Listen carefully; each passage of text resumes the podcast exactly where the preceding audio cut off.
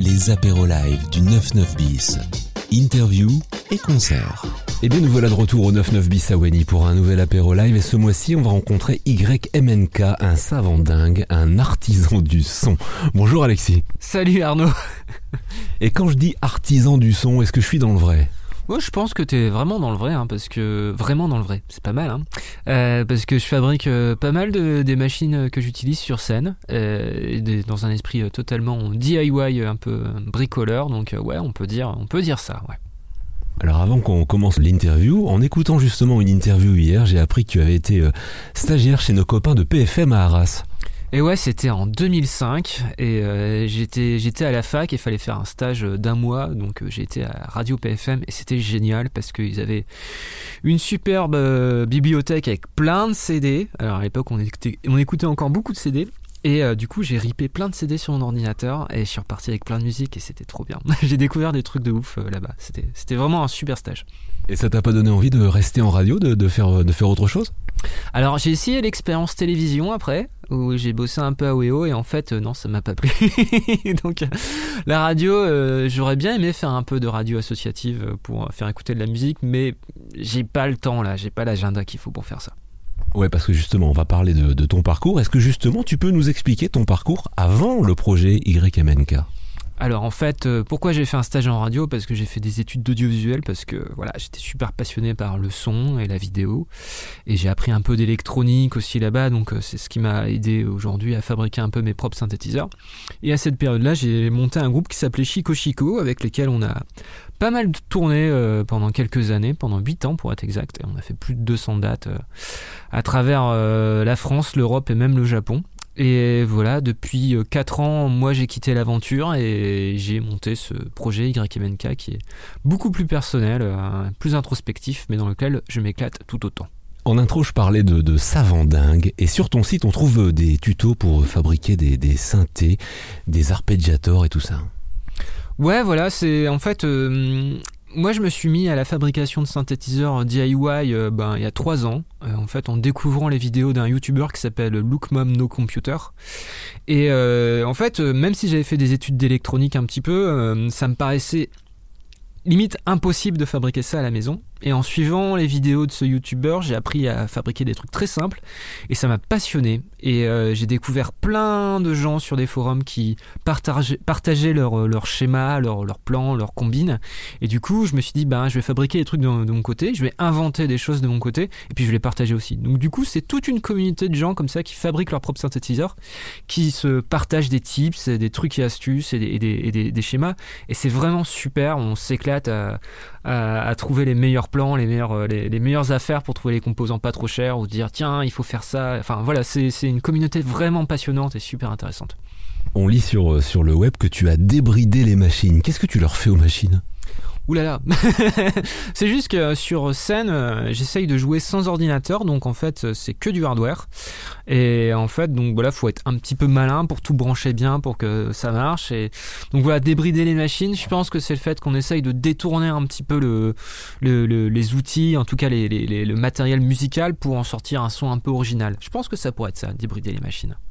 Quand je suis arrivé là dans l'auditorium du 99 bis, on voit là ton, ton set sur scène avec des machines qui moi me font penser à un standard téléphonique des années 50 ou bien au cours de physique de 5 quand on devait tenter d'utiliser l'oscilloscope. Tu dois t'en souvenir aussi. La scénographie, ça fait partie du show aussi?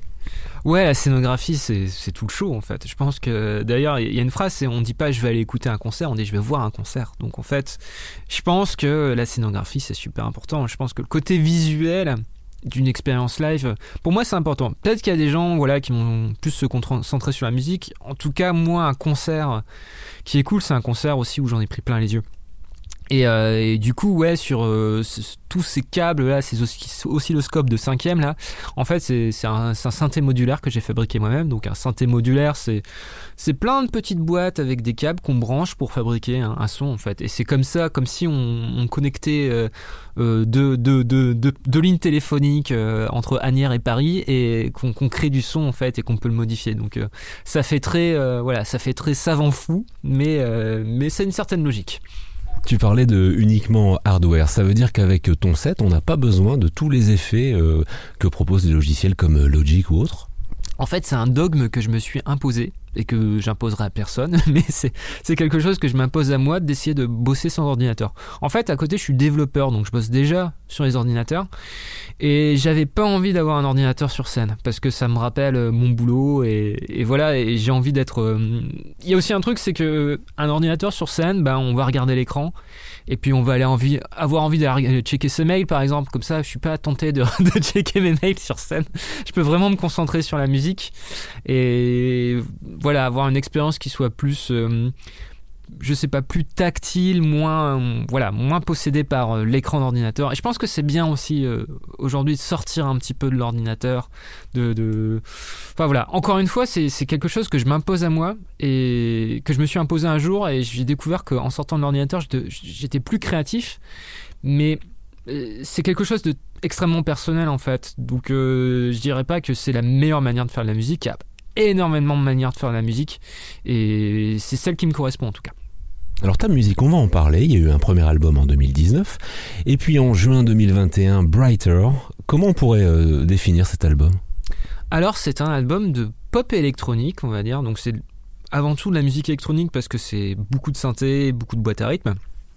C'est très pop aussi, je pense, dans l'esprit, parce que j'ai toujours voulu faire une musique qui soit un peu abordable. Mon rêve secret, c'est que ma mère puisse écouter mes morceaux et les apprécier. Donc c'est pas encore le cas peut-être. Et il y a aussi un peu un côté rock, un peu mat rock même, euh, avec euh, de la guitare, des riffs qui se répètent, des boucles qui qui vont aller vers la trance. Et, euh, et c'est aussi un petit peu expérimental, un peu glitch, parce que j'aime bien traficoter les sons, essayer de trouver des trucs un peu originaux. Donc c'est un peu un mélange de tout ça. Euh, c'est un album que, que j'aime beaucoup parce que j'ai passé trois ans dessus, c'est très introspectif, je trouve j'ai mis beaucoup de moi-même, beaucoup d'émotions dedans. Et, il s'appelle Brighter parce que, hum, je sais pas, je trouvais que c'était le côté un peu lumineux, le fait que tout le monde pense qu'on est dans des périodes sombres, que c'est vraiment euh, les dark age, alors qu'en fait, bah, moi je, reste optimiste et je pense qu'il y a toujours une lumière au bout du tunnel. On a parlé du do it yourself et des, des synthés modulaires que tu, que tu fabriques. Et ça va aussi jusqu'à la conception des pochettes d'albums, le do it yourself. Oui, voilà, en fait, euh, je me suis dit, tiens, euh, et si je faisais euh, mes pochettes d'albums moi-même? Et en fait, le concept de la pochette d'album de Brighter, c'est que tout est fait avec du scotch, du scotch de couleur. Donc, c'est du scotch adhésif qu'on utilise principalement sur scène pour marquer au sol, tiens, ici, tu vas mettre ton stand de guitare et ici ton ampli. Et en fait, j'ai décidé d'acheter ce scotch et de refaire toute la pochette avec. Donc, du coup, chaque exemplaire est fait avec du scotch. C'est chaque exemplaire est totalement unique, ça me prend environ entre 20 et une demi-heure, entre 20 minutes et une demi-heure pour fabriquer chaque pochette. Donc vous partez vraiment avec un bout de ma vie. Hein. Euh, et, voilà, donc du coup, l'idée c'était, euh, bah voilà, je, suis pas vraiment un artiste très connu. Euh, je vais faire, j'ai fait que 150 exemplaires du vinyle et je voulais vraiment qu'il y ait quelque chose d'unique, quitte à avoir une toute petite édition, autant avoir des objets qui soient originaux. Sur l'album, il y a un morceau euh, qui s'appelle Expect the Unexpected, et si je me souviens bien de mes cours de cinquième, encore une fois, ça devrait dire s'attendre à l'inattendu. Est-ce que ça a un rapport avec la pandémie? Pas du tout. bon, j'enlève ma question. non, c'est pas, non, c'est pas du tout ça. En fait, j'ai d'ailleurs, ce morceau a été composé avant la pandémie. Beaucoup de morceaux ont été composés avant, la pandémie et ont été transformés pendant la pandémie. J'ai envie de dire. Euh, Expect the Unexpected, c'est juste que. Hum, moi, je pars du principe qu'il arrive des choses dans la vie qu'on n'attend pas et il faut se laisser porter par euh, les événements en fait. Il faut jamais se dire que c'est foutu en fait, que même euh, quelque chose de terrible qui va nous arriver, en fait, on, on, peut on peut apprendre de ça et en sortir grandi. Donc c'est un peu ça, c'est un peu le fait de se dire. Euh, moi, j'ai appris à ne pas prévoir ce qui va arriver parce qu'il se passe toujours des trucs imprévisibles et c'est le fait d'embrasser le fait que l'amour de l'imprévisible. Voilà. Il y a une vidéo sur Facebook où tu joues en live l'album, euh, l'album Brighter et où tu écris bon il faut imaginer 3000 personnes devant qui dansent et qui hurlent de joie au moins. Bon ça s'est passé comment cette période de pandémie pour toi en tant qu'artiste? C'était un peu une blague hein, parce que je pense que j'ai jamais devant euh, jamais joué devant 3000 personnes de ma vie et je pense je sais pas si ça arrivera un jour mais c'est même pas une finalité en soi. Mais non, la pandémie, ben, en fait, j'étais tranquille à la maison avec ma, avec ma copine, donc en fait, il y a voilà, c'est pas quelque chose qui. J'ai pas vraiment changé mes habitudes, hein, parce que je suis pas quelqu'un qui sort non plus énormément. Mais euh, c'était plus euh, anxiogène par rapport au flot incessant de d'actu. Euh. c'est plus ça qui, qui, qui, m'inquiète. C'est un petit peu le, cette espèce de, de, de, d'informations tout le temps contradictoires. Et en fait, je pense que des fois, à un moment, il faut fermer les écrans et juste, voilà, souffler et, et ça mieux.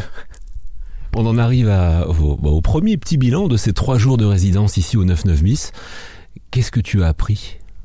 Mais j'ai appris énormément de choses en fait. Il on a fait le ah, Cédric qui s'occupe de l'accompagnement euh, des groupes au 99 bis a fait intervenir Thomas Blancard donc qui est un coach scénique et avec lui on a euh, on a déstructuré tous les morceaux pour voir comment les améliorer pour comment les rendre plus punchy sur scène et comment euh, soigner les transitions entre entre les morceaux donc en fait c'était extrêmement enrichissant je pense que j'ai énormément grandi et la musique a énormément grandi par ce par ces trois jours. Donc je suis très très très content.